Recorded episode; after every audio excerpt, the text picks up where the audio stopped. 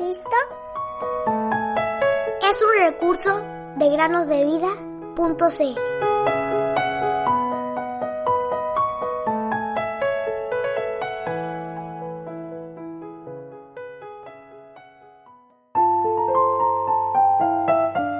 El que cree en mí tiene vida eterna.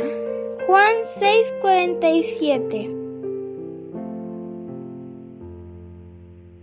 Hola queridos amigos y amigas que nos escuchan en el podcast Cada día con Cristo. Sean bienvenidos. ¿Alguna vez has puesto tu mano en el cemento o concreto fresco? Algunos padres permiten que sus hijos, en algún lugar del jardín o la casa donde se haya puesto cemento fresco, pongan sus manos antes de que éste se seque y endurezca. Lo bonito de todo esto es que las manos grabadas permanecerán allí por años, pues la marca fue hecha cuando el concreto estaba fresco.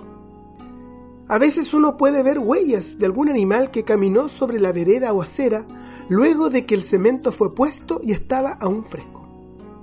Incluso una hoja, liviana e insignificante, deja su marca si cae cuando el concreto aún está húmedo.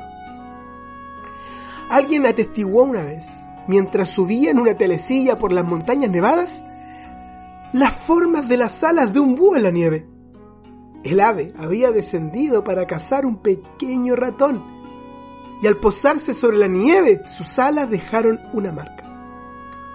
Job comprendió que las cosas difíciles que tuvo que atravesar eran medios que Dios estaba utilizando para ablandar su corazón y que así pudiese escuchar su voz.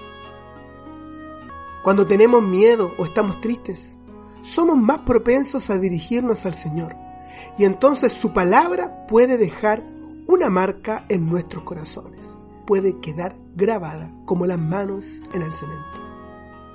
En la Biblia leemos en tres ocasiones, si ustedes oyen hoy su voz, no endurezcan su corazón.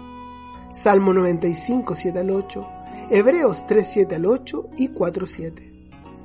El joven Samuel, cuando escuchó su nombre, dijo, Habla que tu siervo escucha. Primero de Samuel 3.10. Hoy en día, Dios nos habla por medio de su palabra, la Biblia.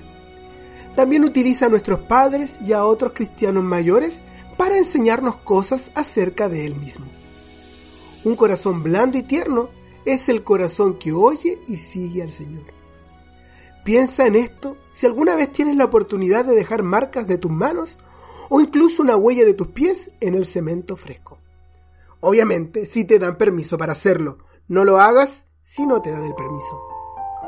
Un corazón tierno y delicado es el que oye y sigue al Señor. Recuérdalo siempre.